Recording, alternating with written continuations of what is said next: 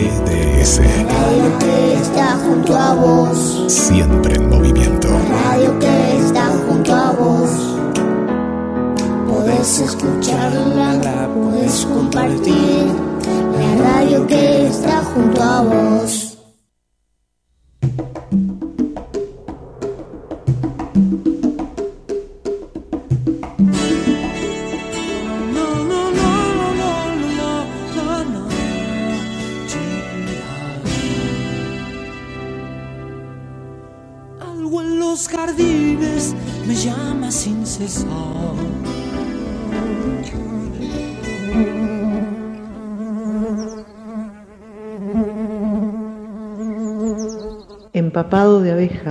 En el viento asediado de vacío, vivo como una rama, y en medio de enemigos sonrientes, mis manos tejen la leyenda.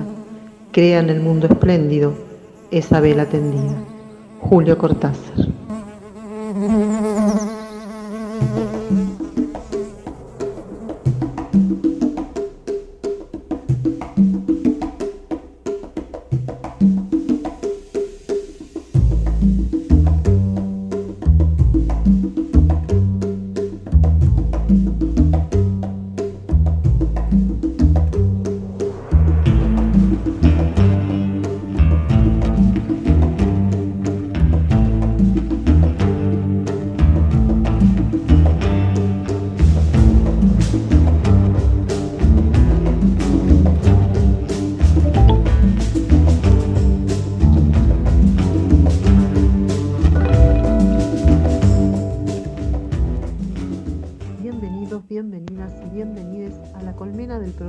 Número 10 de Cómo duermen las abejas por GDS Radio, un programa de biodiversidad, humanidad, cultura y deseos. Algunas entrevistas, música y siempre alguna sorpresa puede aparecer. Me presento, mi nombre es Carla Rosa y seré la obrera que produce y conduce este programa, siempre acompañada por nuestro operador Guillermo San Martino. Si quieren comunicarse pueden hacerlo al 223 42 46 646 o al 223 022 129. También pueden seguirnos por nuestras redes en Facebook eh, Cómo duermen las abejas y por GDS Radio eh, en internet. Bueno, bienvenidos, bienvenidas, bienvenides y así comienza Cómo duermen las abejas.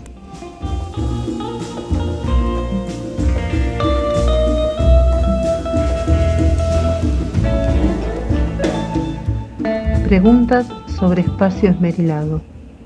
¿Cómo observar la realidad en un sueño? ¿Cómo ser testigos de nosotros mismos? ¿Por qué dejarnos llevar por una mentira dulce como el veneno del escorpión? ¿Cómo seguir siendo yo y el mundo entero sin vender el alma? Un ángel se acercó y comenzó a susurrar a mis oídos verdades, respuestas. Una gota amarga fue surgiendo de mis ojos y empecé a comprender. El sol se fue apagando, la noche reemplazó al día, y todo siguió siendo el ideal de pocos, el infierno de muchos. El mundo y sus cabezas siguieron rodando y yo con verdades en mis oídos. Nada puede cambiar. Verónica Rosas, del libro de poemas Incoherencias del tiempo.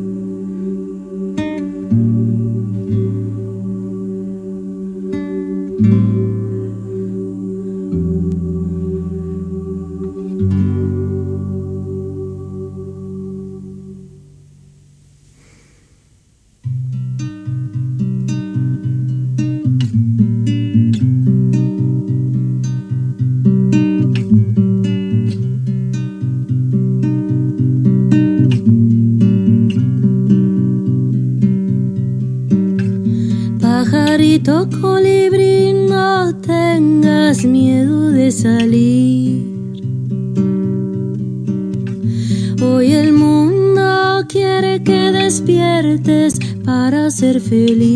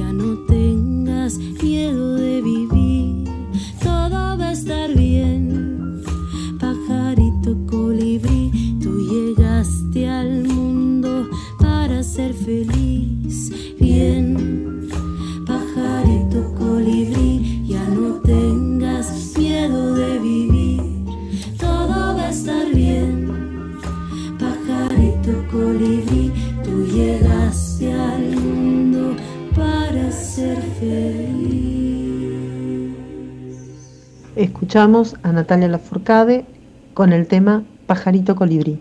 Quédense que en el segundo bloque vienen las entrevistas.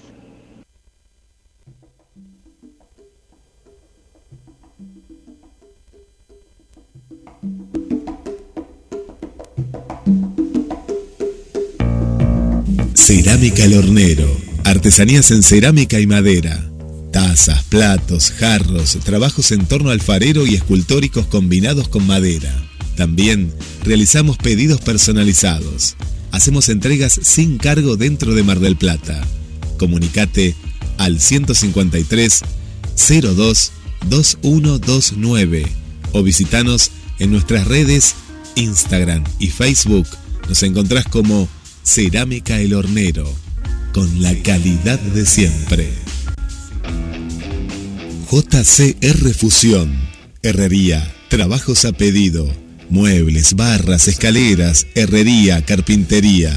Comunicate ahora mismo al WhatsApp 223 619 8073. Búscanos en las redes sociales, Instagram y Facebook JCR Fusión.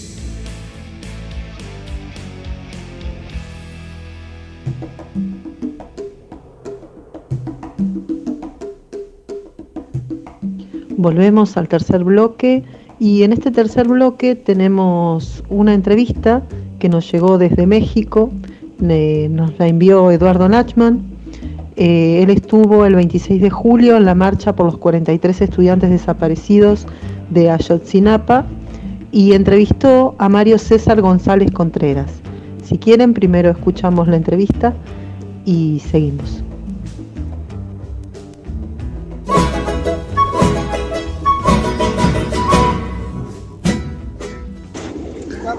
¿Quién eres?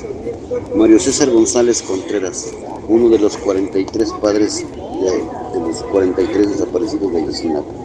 ¿Qué pasó hace nueve años?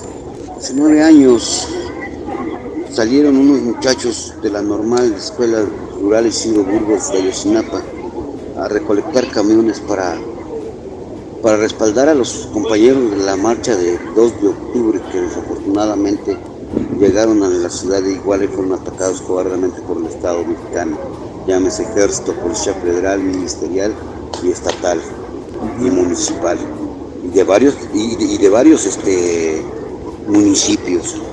Desafortunadamente desde ahí empezó el calvario de estos 43 padres de familia. Em, ¿Ha cambiado el gobierno y ha cambiado la situación? No, no, nosotros pensamos que sí, le depositamos nuestra, nuestra no la confianza, sino la esperanza de que nos pudiera resolver o nos pudiera dar apertura a lo que de verdad necesitamos. Desafortunadamente, pues ya llegamos a donde, donde se llama ejército mexicano y hasta ahí ya no nos dan apertura. Eh, ¿Tú crees que la apertura de los archivos de la represión es importante para, para lograr justicia?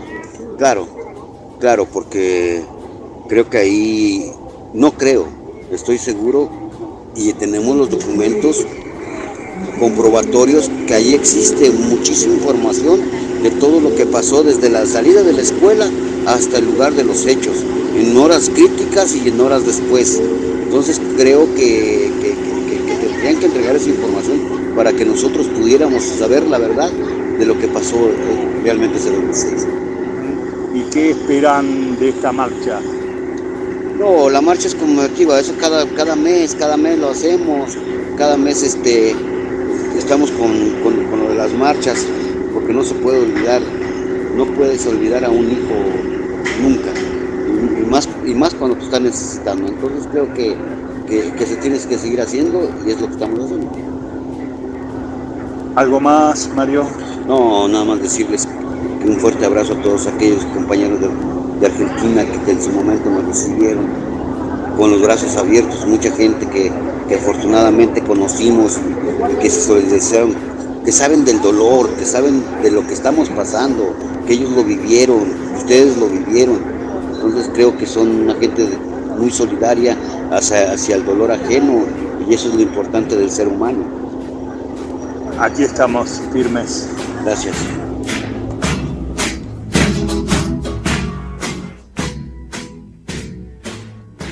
¿Por qué no nos dicen la verdad?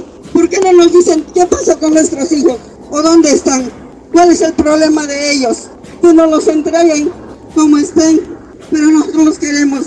Este caso no se va a quedar en la impunidad. Nosotros como padres vamos a seguir en esta lucha, porque la muerte de un hijo es grande. El que no sepa de lo que estamos sufriendo, no sabe que era un hijo. Pero nosotros vamos a seguir en esta lucha no vamos a parar hasta dar a la verdad. No nos vamos a quedar con nuestro caso que se quede en la impunidad. Estamos cansados, pero de oír tantas mentiras, eso es lo que nos cansa. Porque no nos vamos a cansar, vamos a seguir. Y muchas gracias a las organizaciones, a los estudiantes, a las personas que nos siguen acompañando.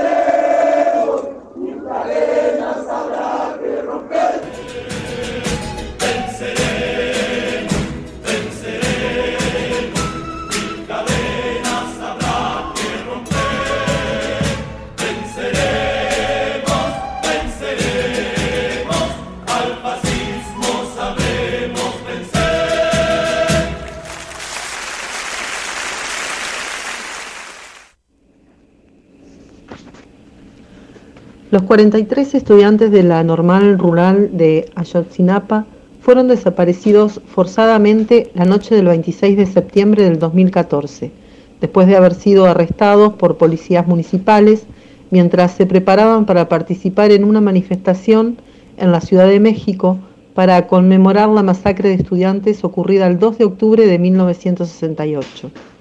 A pesar de la fuerte presión internacional, nacional y de las familias de los estudiantes desaparecidos, aún se desconoce su paradero y sigue bajo investigación el esclarecimiento de los hechos en los que se dieron estas graves violaciones a los derechos humanos. Diversos informes de organizaciones nacionales e internacionales así como del Grupo Interdisciplinario de Expertos Independientes, GIEI, nombrado por la Comisión Interamericana de Derechos Humanos, pusieron siempre en cuestionamiento la versión oficial de los hechos en su momento y presentaron críticas exhaustivas de las investigaciones realizadas. El gobierno de entonces se desempeñó en seguir una sola línea de investigación, la de que los estudiantes habían sido detenidos por la policía municipal y entregados a una banda criminal y sus cadáveres habían sido quemados en un vertedero local. La teoría de que los estudiantes habían sido incinerados fue rechazada tajantemente por el GIEI por considerar que era imposible en las circunstancias descritas por las autoridades mexicanas y no se sustentaba con las pruebas. Amnistía Internacional también denunció por años las falencias de la investigación y la decisión política de ocultar la verdad, y con ello obstaculizar los esfuerzos de justicia en el caso de desaparición forzada de los normalistas. En varios informes, Amnistía Internacional confirmó la deficiencia de las investigaciones que no apuntaban al esclarecimiento mínimo de la responsabilidad del mando. Los lugares del delito no se protegieron ni fueron debidamente documentados con fotografías o grabaciones de video. Se reunieron pruebas balísticas pero no se examinaron para encontrar rastros de sangre o huellas dactilares y tampoco se procesó correctamente material probatorio fundamental. Asimismo, las constantes denuncias de tortura y malos tratos de las personas detenidas con relación a las desapariciones, violaciones al debido proceso, manipulación de evidencias y protección de oficiales sospechosos de participación fueron otras violaciones de derechos humanos documentadas durante los primeros años de las investigaciones. Ayotzinapa resiste.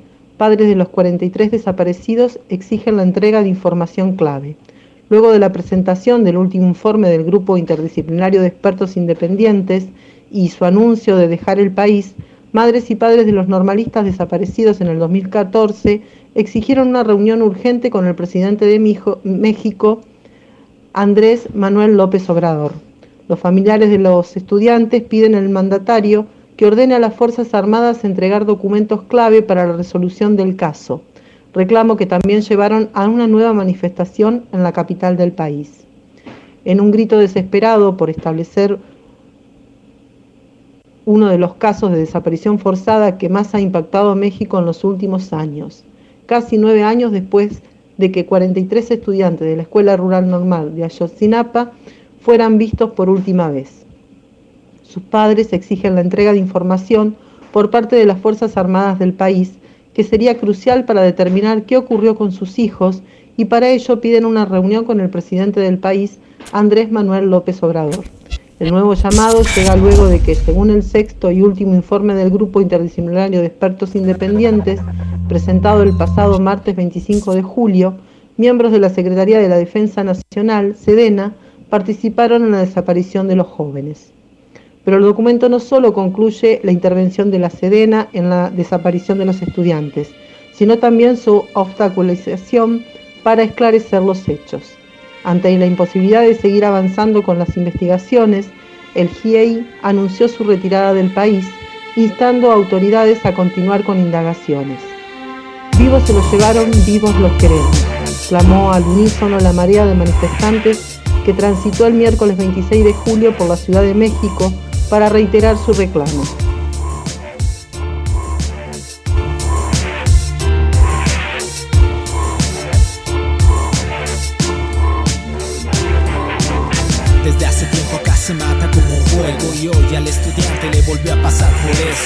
Ellos no dudan en los gatillos calar y son mal número de jóvenes que mata el capital. Mejores condiciones para el pobre, no para el rico. Más apoyo estudiante campesino. Son las demandas de quien no ha llegado a casa. Desapareciste o mataste con tus armas. Esa es la historia de un país en democracia, una dictadura disfrazada y maquillada. Ayotzinapa vuelve a ser la pesadilla, no cabe duda. Están matando a aquel que lucha, no nos engañaremos con sus cínicos montajes. Sabemos que esas balas obedecen a quien pague. No nos comemos su discurso de indignados, a ustedes no les duelen los muertos de acá abajo, porque esos son los muertos de un pueblo en guerra. Y en esta guerra la venganza nunca espera. Ya nos cansamos de poner esa mejilla. Será del pobre justicia. Quisieron enterrarnos, pero no sabían que éramos semillas. Creció la rebeldía. Quisieron enterrarnos, pero no sabían que éramos semillas. Creció la rebeldía. Quisieron enterrarnos, pero no sabían que éramos semillas. Creció la rebeldía. Quisieron enterrarnos, pero no sabían que éramos semillas. Creció tu rebeldía. El mismo proceso como hace muchos años, lucrar con la sangre de los pueblos olvidados, cuestionar tu falta de sensibilidad, falsa su justicia, faltas a su moral, no existe el derecho, falsa la libertad, reina la hipocresía, mentiras y maldad, adoradores del dinero, mezquinos por entero, asesinos de su pueblo, no tienen dignidad. Son políticos criminales de lesa humanidad. Y queda asentado para su posteridad. Que la semilla ha y esta lucha no ha dudado ni siquiera dar un paso atrás. Porque estos pueblos convencidos de su lucha por una vida justa no se doblegarán. Somos guerreros incansables con grandes ideales, por más que intenten no nos callarán.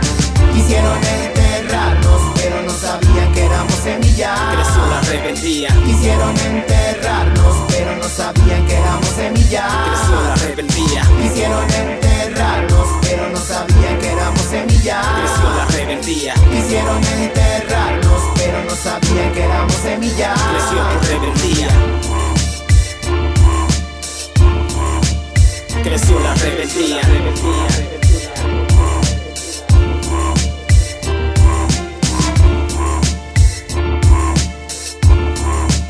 Creció la rebeldía.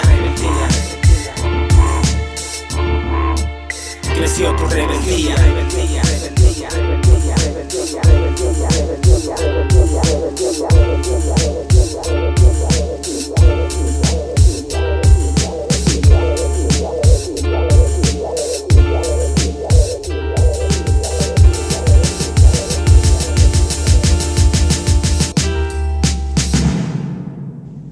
¿Cómo duermen las abejas? Sí, ¿no lo sabías? Las abejas, al igual que los polinizadores silvestres, los humanos y otros animales, también duermen, claro, de forma distinta. Lo que no sabemos es si pueden soñar. Por eso te invitamos a escucharnos todos los martes de 20 a 21 horas por GDS Radio. No te olvides, ¿cómo duermen las abejas? Te esperamos el martes. Cerámica. Artesanías en cerámica y madera. Tazas, platos, jarros, trabajos en torno alfarero y escultóricos combinados con madera. También realizamos pedidos personalizados.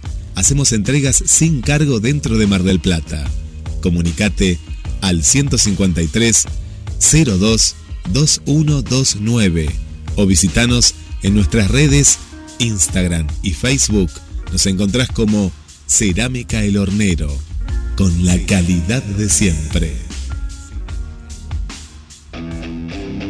JCR Fusión, Herrería, trabajos a pedido, muebles, barras, escaleras, herrería, carpintería.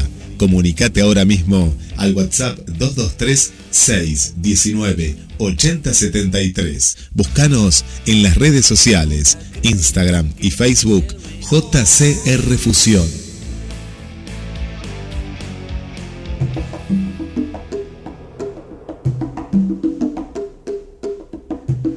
Volvemos al tercer bloque y este bloque lo vamos a dedicar a las abejas.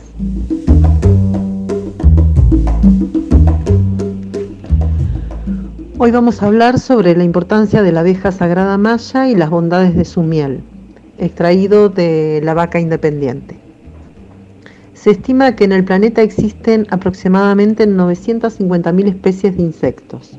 De este número, al menos 20.000 son abejas, que son algunos de los polinizadores más importantes del planeta y actualmente se encuentran en grave peligro. Aquí una lista de cosas que todos podemos hacer para salvar a las abejas. Algunas especies de abejas son solitarias y profundamente venenosas.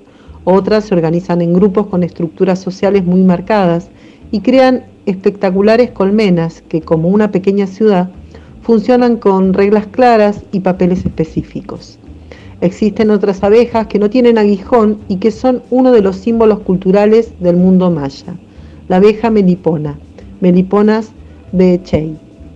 Como polinizadores, las abejas de todas las especies son vitales para nuestros ecosistemas. Estos insectos voladores sostienen la vida tal cual la conocemos. Su relación simbiótica con varias especies de plantas es un eslabón que permite la existencia y crecimiento de una buena parte de los vegetales comestibles que consume el ser humano. Así, estos pequeños, grandes insectos del género de los himenopteros son parte de una coreografía perfecta de alimento y polinización, una de las obras maestras de la naturaleza. Respecto a su importancia, es posible afirmar que en tercio de la alimentación de los seres humanos depende de la labor polinizadora de las abejas y de sus ciclos de vida. Según un análisis realizado por expertos de la Fundación UNAM, si las abejas desaparecieran, la mitad de las especies vegetales morirían y la humanidad solo le quedaría entre 3 o 4 años de vida como especie. Estos insectos de alas membranosas pertenecen a las familias de los Apidae, que reúne a todos los individuos que tienen integrada una canastilla en las patas para transportar el polen de las flores a la colmena. De entre todas las abejas que existen, las pertenecientes a la subfamilia Meliponi no tiene aguijón. Estos pequeños insectos nacen en zonas tropicales como el México, Centroamérica, el sur de África, Oceanía o Indonesia. Por su importancia es responsabilidad de todos cuidar el universo apícola que existe entre nosotros, en particular si está amenazado, como es el caso de las abejas meliponas endémicas de la península de Yucatán, una especie sagrada para los mayas que desde hace años se encuentra en peligro de extinción por las consecuencias del cambio climático, el uso de pesticidas, el desconocimiento que hay sobre ellas y la falta de apoyo a los apicultores locales. Las abejas sagradas nativas son parte de la biodiversidad de México. Sus ciclos de vida han sido entendidos y manipulados desde tiempos prehispánicos por los pueblos mesoamericanos. En ese sentido, son parte de la riqueza cultural, económica, natural que hay en este país. Para los mayas, la melipona es una abeja sagrada, cuyo origen precede al nacimiento del hombre y del tiempo. Tiene una energía primordial que hace que tanto su cera como su miel sean distintas a las de otras abejas. Por eso, la forma de tratarlas se ha preservado intacta desde la época prehispánica y a ello se debe que se hayan conservado los conocimientos que hay respecto a ellas y su apicultura. Los mayos crearon un sofisticado sistema de cultivo, equiparable al nacimiento de un ser humano, que se ha transmitido de generación en generación. Para los mayas, la miel de nuestras abejas nativas era un regalo de los dioses y había que venerar cada parte de su proceso natural. Eran tan importantes que se usaban para pagos tributarios y su miel tan especial que cuando los españoles llegaron la reconocieron como un tesoro.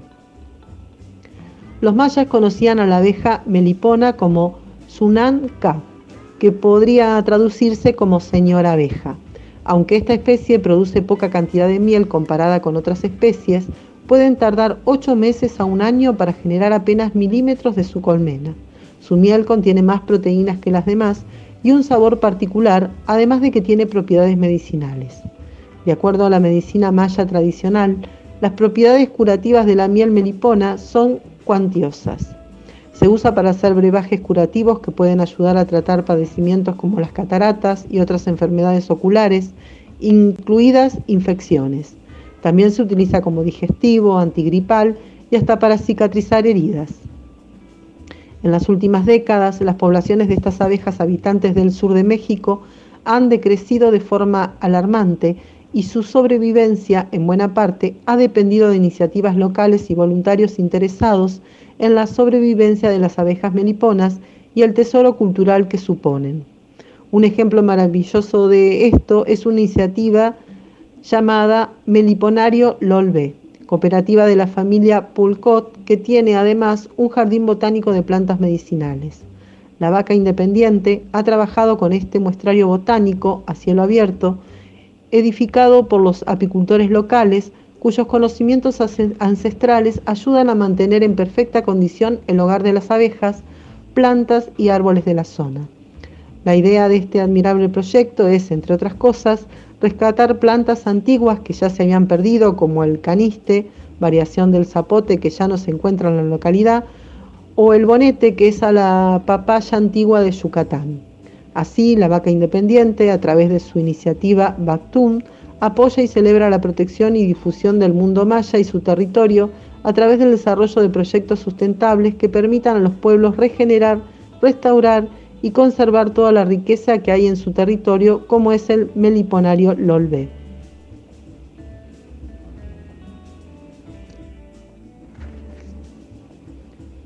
Otros de los hallazgos eh, que encontré buscando información es, eh, así como yo me dedico a la cerámica, es colmenas realizadas con cerámicas, eh, colmenas realizadas con dos ollas. generación tras generación, los nahuas de Cuetzalán han conservado el conocimiento sobre la abeja mexicana y la técnica tradicional para su crianza y producción de miel. Como no hay fuentes históricas del siglo XVIII al XX eh, que daten el uso de la miel de abeja sin aguijón en esta región, em, se ha estudiado por, eh, han empezado a estudiar por, por la etnoarqueología de la cerámica etnoarqueología de la cerámica, para tratar de encontrar restos de polen que indiquen su origen, em, que indiquen el origen de, esta especie. Eh, básicamente es una colmena, se forma con dos ollas, una se pone abajo de la otra y las dos tienen un orificio al medio, a través del cual las abejas construyen una especie de corneta de naturaleza cerosa por donde entran y salen. En la de abajo se hallan las abejas reinas y sus crías y en la de arriba se produce la miel.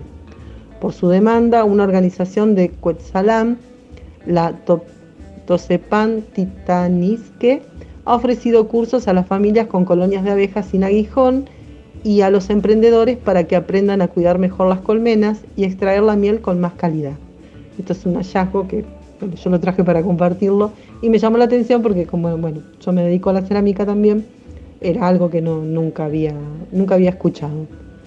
Bueno, hasta aquí llegamos el programa de hoy y nos encontramos el martes que viene eh, aquí en Cómo duermen las abejas. Un abrazo grande.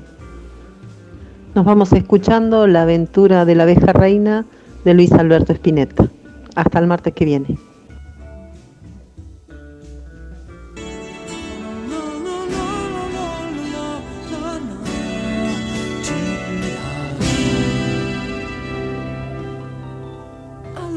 Los jardines me llama sin cesar.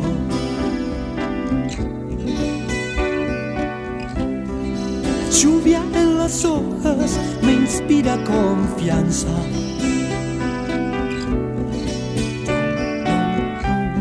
Los árboles se agitan, bendito sea este viento.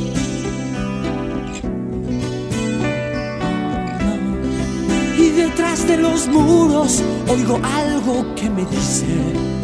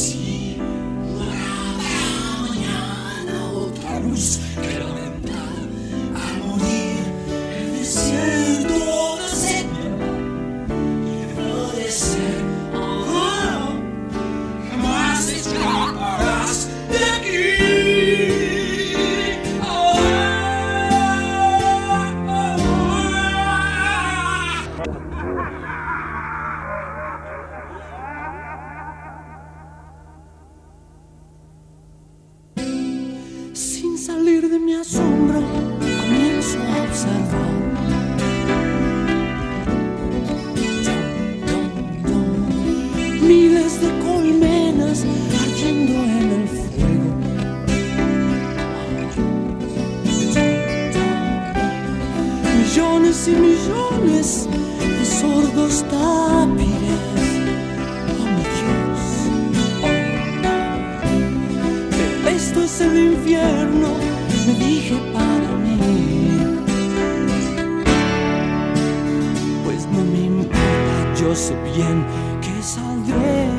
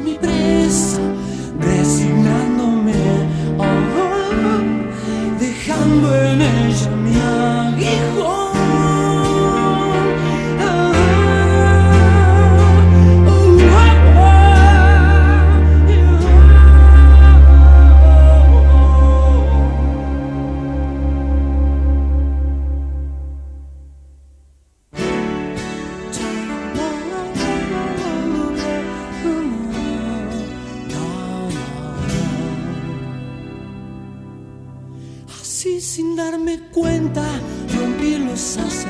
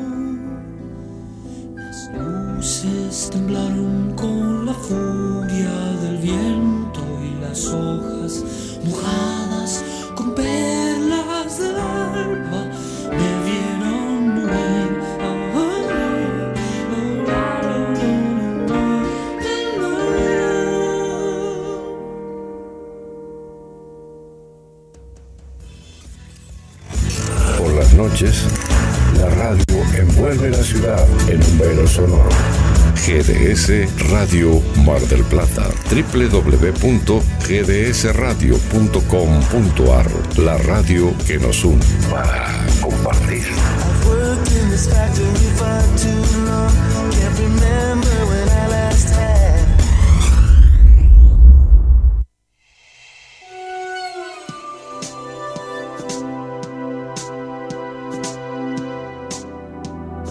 Somos una estación de radio somos la alternativa ideal para hacerte compañía una vez más. GDS Radio, la radio que nos une.